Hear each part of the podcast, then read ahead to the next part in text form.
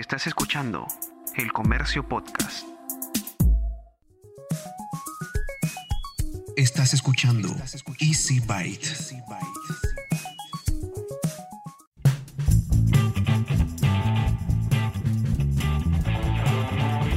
Bienvenidos a un nuevo episodio de Easy Byte, el podcast de tecnología del diario Comercio. Mi nombre es Bruno Ortiz. Esta semana viene nuevamente cargada de mucha información. Si te perdiste el lanzamiento de Apple, te vamos a contar todos los detalles.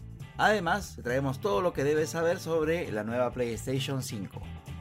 De otro lado, vamos a aprender un poco más sobre la movilidad eléctrica y vamos a conocer sobre un programa que te puede ayudar a dar ese impulso que tu negocio necesita para empezar bien. Así que sin más, te doy la bienvenida al episodio 17 de Easy Byte.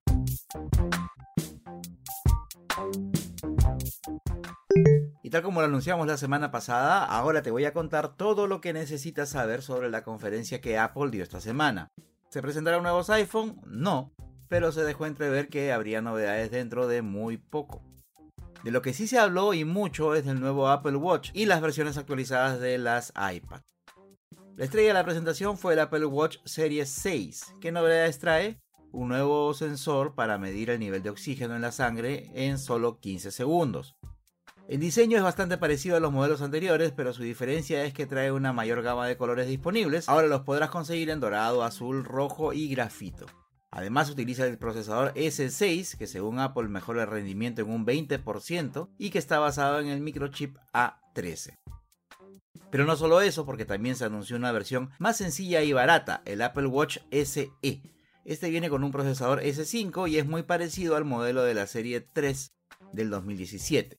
¿Cuáles son los precios? El Serie 6 va desde los 399 dólares y el Apple Watch SE lo vas a poder encontrar en Estados Unidos y en línea desde los 279 dólares. Y como ya les había adelantado, la otra novedad fue la renovación del portafolio de las tabletas. Hay una nueva versión del iPad Air con unos marcos mucho más estrechos y una pantalla retina líquida más grande de 10,9 pulgadas. La cámara trasera es de 12 megapíxeles y viene con estabilizador de video. La cámara frontal es de 7 megapíxeles. Su procesador es un A14 Bionic con CPU de 6 núcleos que, según la empresa, debería mejorar el rendimiento en un 40% en comparación con la versión anterior. En cuanto al modelo básico de las iPads, se actualizó a su octava generación con una pantalla de 10,2 pulgadas y un procesador A12 con motor neuronal. Los nuevos modelos de tabletas de Apple pueden comprarse en línea con precios que van desde los 599 dólares para el iPad Air y de 329 dólares para la versión básica de la octava generación de iPad. Y finalmente, tras varios meses de espera, Sony reveló por fin el precio y la fecha de lanzamiento de la nueva PlayStation 5, su consola de videojuegos de nueva generación. Esta se lanzará en Estados Unidos el 12 de noviembre y el 19 de noviembre en otros países. Y va a venir en dos versiones. Una colectora de discos, sí, colectora de discos, y otra netamente digital. La que viene con la lectora óptica va a costar 499 dólares y la que es puramente digital costará 399 dólares. Este anuncio se realizó en el marco del PlayStation 5 Showcase de Sony, que fue un evento que se transmitió a través de los canales oficiales de la compañía japonesa, y en el que se mostraron nuevos trailers de juegos como Final Fantasy XVI o Spider-Man Miles Morales. Recuerden que también hace unos días se confirmó que las Xbox de Microsoft van a venderse a 499 dólares y 299 dólares y estas se venderán desde el 20 de noviembre. Así que tanto la consola de Sony como la de Microsoft van a salir más o menos en las mismas épocas tal como sucedió en el 2013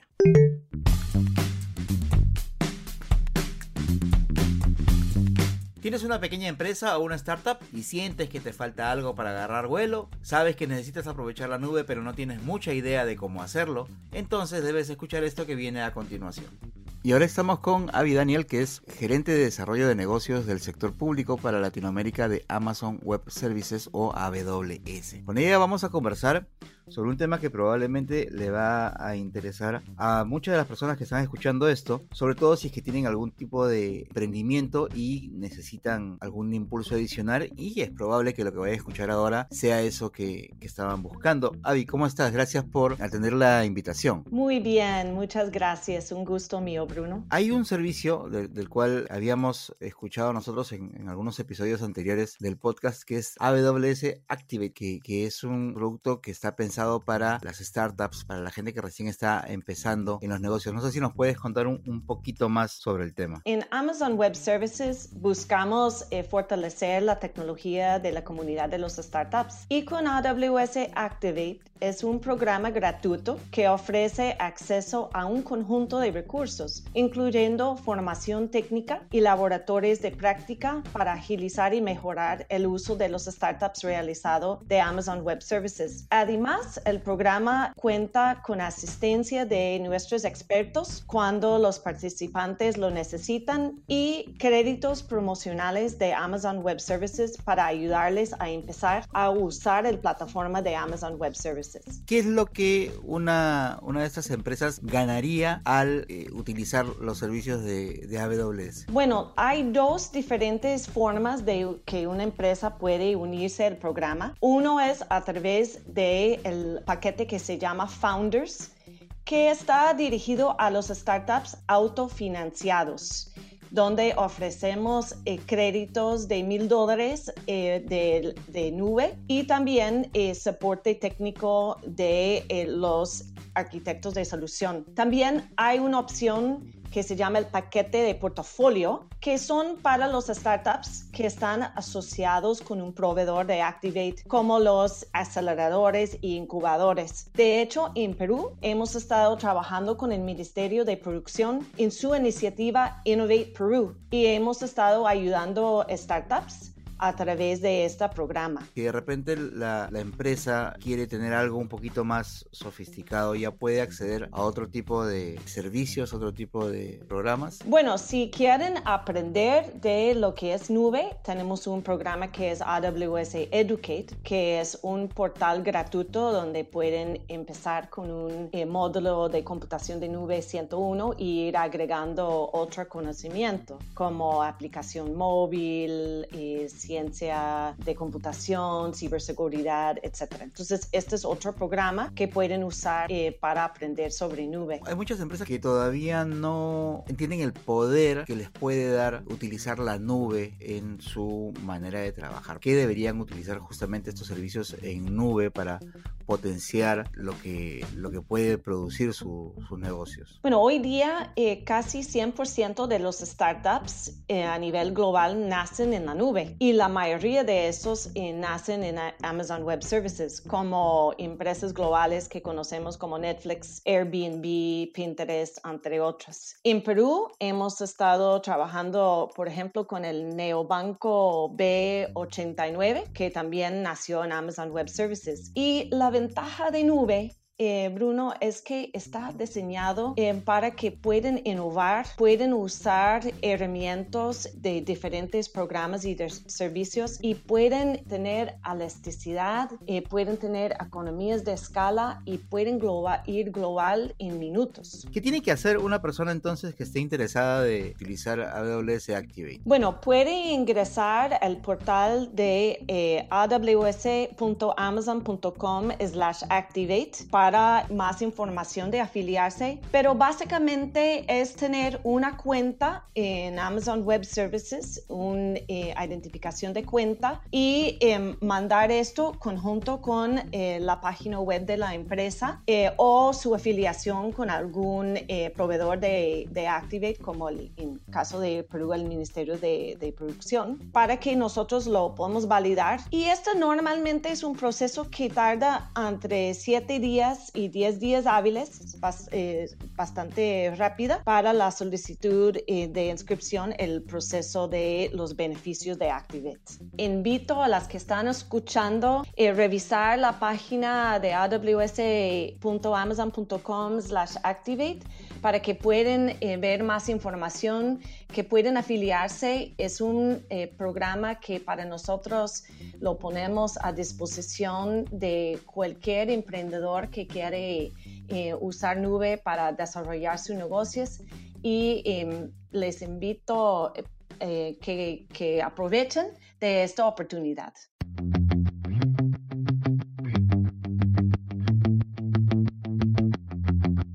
También eres de quienes piensan que los automóviles eléctricos aún no se comparan con un vehículo que usa combustible, pues aprovechando que hace muy poquito se celebró el primer día de la movilidad eléctrica, te invito a escuchar este diálogo a continuación.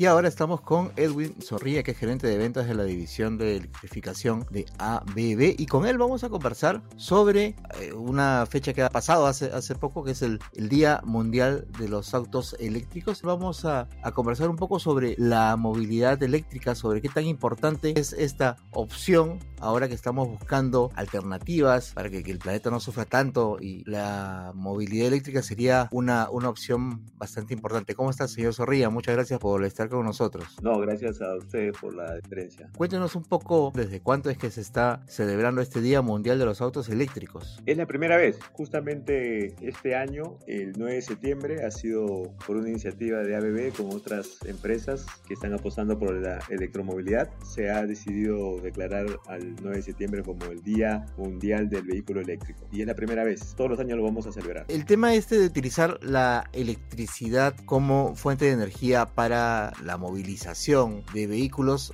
en realidad no es nuevo, sino que se viene trabajando en esto, se viene escuchando sobre esto desde hace bastante tiempo. Sin embargo, todavía como que no han logrado despegar o es una una falsa percepción que tenemos desde afuera de, de, este tema. Y lo que sucede es que hay una gran variación en la adopción de la electromovilidad en distintas regiones, ¿no? En el caso nuestro estamos un poco atrasados realmente. Ahora, a nivel global, en general, hay en estos momentos, según el, último reporte de la Agencia Internacional de Energía, que lleva una estadística bastante buena sobre esto, hay 7.2 millones de vehículos eléctricos a nivel mundial y casi la mitad, 3.3 millones, están en China. Hay, otro, hay otros más o menos 1.5 millones en Estados Unidos, y un poco más, 1.6, 1.7 millones en Europa, ¿no? Entonces, esa es, la composición para, que, para dar una idea del, del avance y eh, obviamente China, Estados Unidos, Europa son los principales mercados donde ya hay, eh, bueno, millones de unidades. Sin embargo, comparados con el parque automotor global, todavía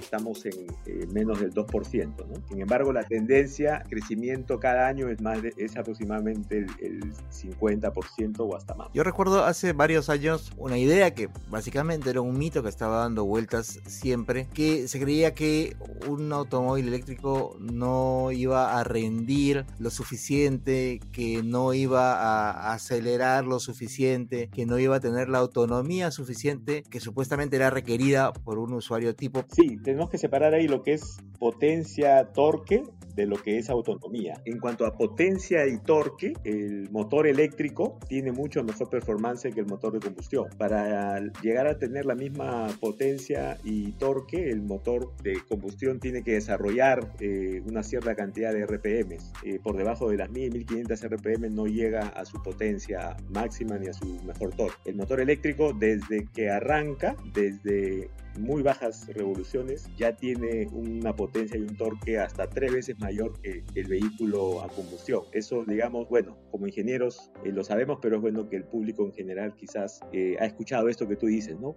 y por lo tanto es totalmente lo contrario. Autonomía es otra cosa, ¿no? La ventaja de los vehículos de combustión ha sido estos 100 años y un poco se masificaron porque el petróleo sí tiene una muy alta densidad energética se llama. ¿Qué significa eso? Que en poco volumen almacena mucha energía. Es por eso que lo que sí ha costado más en los vehículos eléctricos es alcanzar las autonomías, los rangos, que ahora ya tenemos de hasta 500 kilómetros. Y ya, se, y ya prácticamente esa otra objeción, digamos, de la autonomía o del rango, realmente ya no es lo que al inicio los primeros vehículos eléctricos tenían 150 kilómetros solamente de autonomía por cada recarga de la batería. Ahora ya estamos en 500 o más. Y en cuanto a la performance, Es por eso que más bien fabricantes como Tesla, sabiendo de la buena performance del motor eléctrico, es que entran por el segmento deportivo, por el segmento de alta gama, porque saben que ahí, si tú estás dispuesto a pagar un alto precio por un vehículo de alta performance, el vehículo eléctrico no le tenía nada que envidiar, por el contrario, podría, podría incluso superar la performance de un vehículo a combustión. Eso es un poco para darse cuenta cuál es, digamos, la,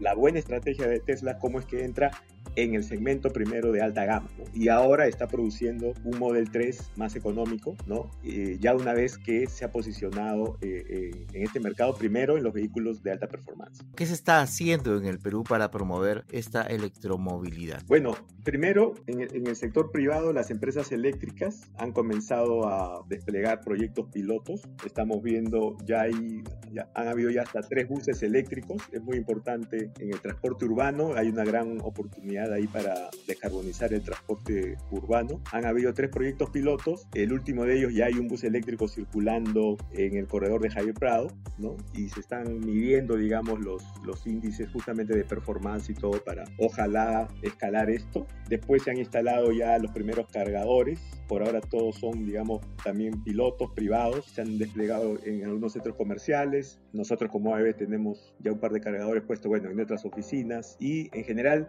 eso por la parte del sector privado. Y en la parte del gobierno sí, eh, creo que ha faltado una mayor apuesta. Por lo menos tenemos el decreto supremo que ha salido este año, el 022 del Ministerio de Energía y Minas, que ya está dando un primer marco para la adopción, estableciendo las primeras pautas para el desarrollo de la electromovilidad aquí en el Perú, ¿no?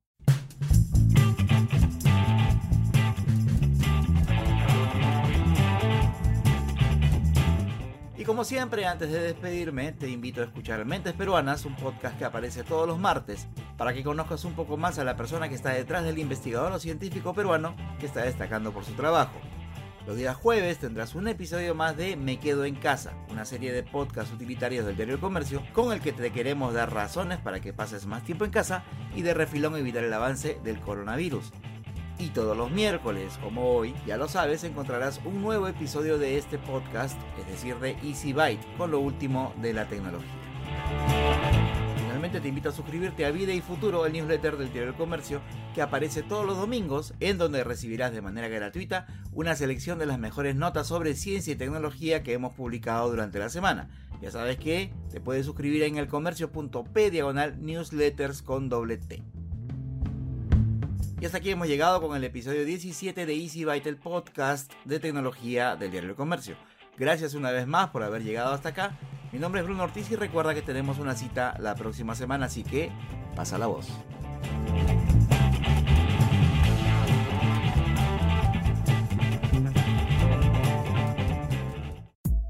Esto fue El Comercio Podcast.